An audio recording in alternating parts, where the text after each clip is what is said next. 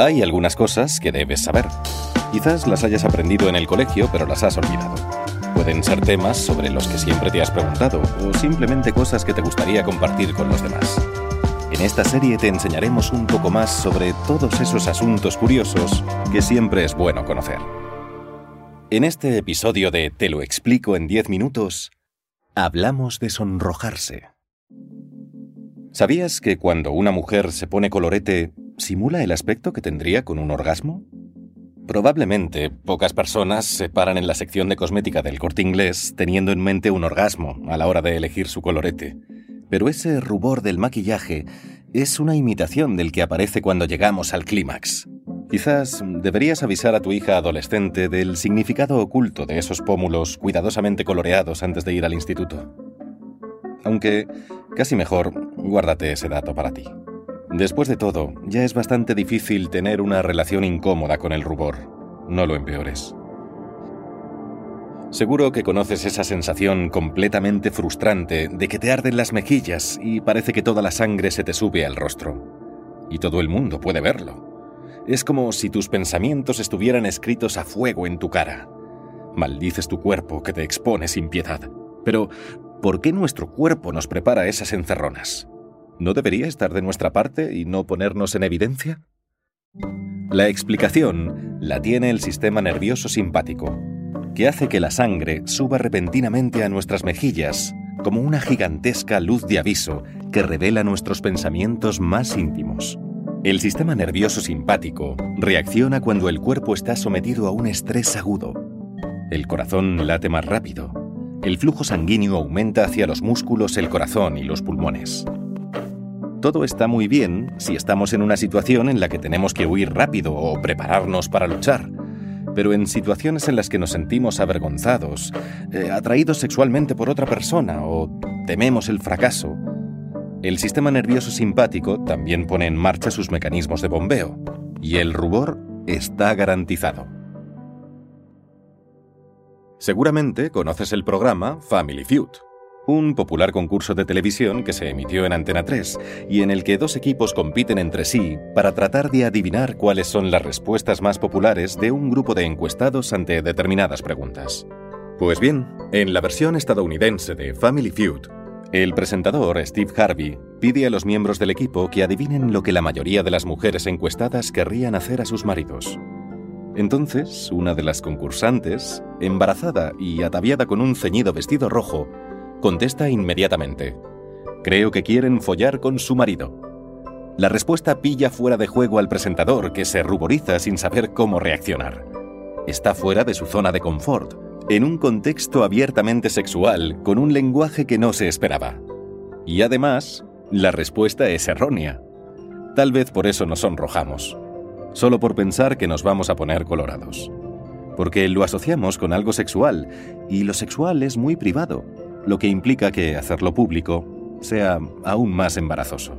Pero eso es un programa en Estados Unidos. Posiblemente en España hace falta algo más para ruborizar a un presentador. Pero, ¿cómo reaccionamos cuando vemos a una persona sonrojada? La mayoría de la gente reaccionará con simpatía. Primero, porque nosotros mismos conocemos la situación y por tanto sabemos lo incómodo que puede resultar pero también porque la naturaleza nos predispone para que el rubor nos haga más creíbles. Y eso, en la mayoría de los contextos, será una gran ventaja. Nos sonrojamos cuando nos avergonzamos. Y la vergüenza es la expresión de la reflexión sobre nuestros actos y la admisión de que hemos hecho algo mal. Proporciona reconocimiento social, porque si hay algo que resulta simpático, es que alguien admita sus errores. No hay forma de evitarlo. Nos sonrojamos cuando tenemos intenciones sexuales.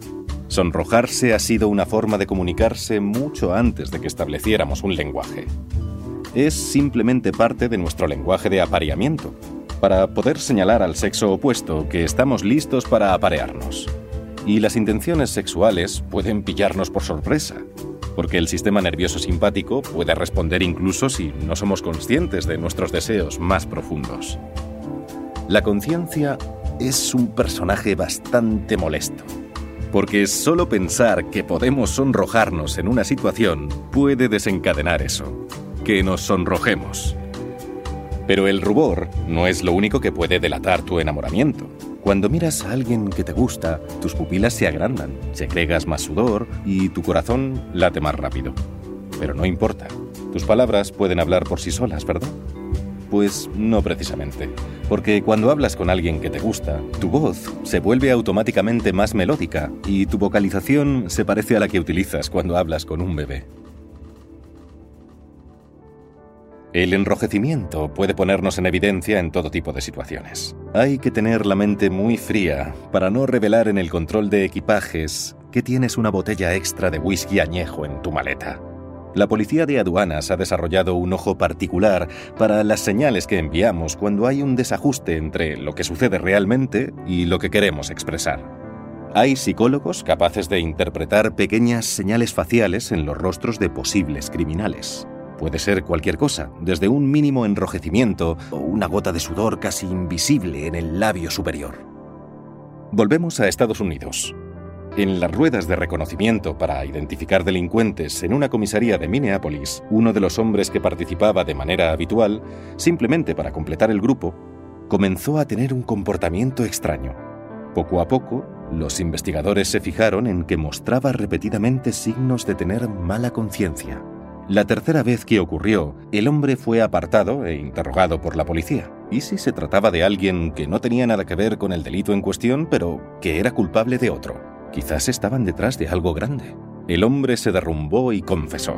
Pero no confesó un crimen. Estaba enamorado de la psicóloga. Era difícil para él no reaccionar cuando ella estaba de pie cerca de él para poder determinar si tenía una reacción. Por eso mostró repetidamente las mismas señales que cuando uno no tiene la conciencia tranquila. Si lo piensas, en realidad es una excusa muy buena si te pillan por tu lenguaje corporal. No soy culpable, solo estoy enamorado. Hay buenas noticias para los que temen sonrojarse con solo estar cerca del sexo opuesto. Para el hombre que siempre se pone colorado cuando tiene que hacer una presentación en público y la mujer que se sonroja bajo el maquillaje cada vez que tiene que dar un discurso. Porque si quieres minimizar el rubor, la terapia cognitiva y el entrenamiento mental pueden ayudarte. Mark Tyrell, hipnoterapeuta, enumera cinco factores que pueden ayudarte a controlar el rubor. Reconócelo públicamente. Menciona a los demás que te ruborizas. Ayuda a ponerlo en palabras. Deja de sentirte responsable de tu rubor. Recuerda que es el sistema nervioso simpático, que de simpático tiene poco, el que hace que se encienda la luz roja. No es tu yo consciente. Aprende a controlarlo. ¿Puedes? La respuesta es sí. Con 5 minutos de concentración diaria en tu flujo sanguíneo, puedes hacer que la sangre fluya con más fuerza hacia los dedos congelados, o que esa misma sangre abandone tus mejillas excesivamente sonrojadas. No te preocupes o finge hasta que lo consigas. Estírate, mantente firme, ten un lenguaje corporal claro. Todas estas señales harán que tus rubores entiendan que tú estás al mando. Reescribe tu historia. De hecho, gran parte del rubor viene en función de tener un recuerdo de situaciones similares en las que nos hemos puesto colorados. Repasa en tu mente las situaciones, pero ahora hazlo de forma que no te ruborices. Ahora, por así decirlo, borrarás el recuerdo, evitando así futuros sonrojos cuando te encuentres con situaciones similares. Pero, también puedes elegir que no te importe y confiar en que los que te rodean verán tu rubor como un rasgo simpático. Te hace digno de confianza y creíble, simplemente te hace humano. ¿Todas las razas se ruborizan? Sí, los asiáticos lo hacen, los caucásicos lo hacen y los africanos lo hacen. Incluso si el tono de la piel no difiere del rubor tan dramáticamente como el de un caucásico blanqueado por el invierno, todos los humanos se ruborizan pero ninguna especie animal lo hace. Parece que somos los únicos animales del planeta que se sonrojan, y probablemente esté relacionado con nuestra piel desnuda. No hay ninguna razón evolutiva para malgastar un gran esfuerzo en conseguir una bonita tez roja si no se puede ver bajo el abrigo. Así que Disney poetiza un poco. Es muy bonito cuando la mofeta se ruboriza y Bambi tiene las mejillas sonrojadas, pero está tan lejos de la realidad como cuando los animales hablan. Hablando de Disney y otros dibujos animados, un rasgo típico de las primeras princesas sensibles de las películas es que se ponían coloradas cuando el príncipe las miraba. Es gracioso pensar que el rubor aquí se supone que simboliza la inocencia, cuando sabemos que es precisamente una señal de apareamiento completamente animal. Más adelante, en el universo Disney, las mujeres se vuelven más independientes, y aquí el rubor se utiliza cuando su voluntad encuentra resistencia. Y es que también puedes sonrojarte si te enfadas, o si sientes que tu integridad está siendo cuestionada.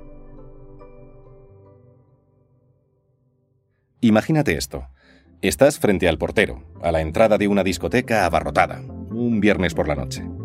La música resuena en el suelo y en la calle, y se respira un ambiente de libertad y embriaguez. Intentas convencer al portero para que te deje entrar. Te dice que no, que el aforo está completo. Entonces te pones encantadora y le miras profundamente a los ojos. Ahora puedes ver cómo el rubor se extiende por sus mejillas y su cuello. Pero no es tu encanto femenino el que le hace sonrojarse. Su rubor es una luz visible que dice, para, ya he tenido suficiente. Ya está bajo presión. Y das un paso atrás porque parece que quiere tirarte al suelo. Por regla general, nos sonrojamos más cuando somos jóvenes. Tal vez porque poco a poco nos acostumbramos a enfrentarnos a situaciones difíciles.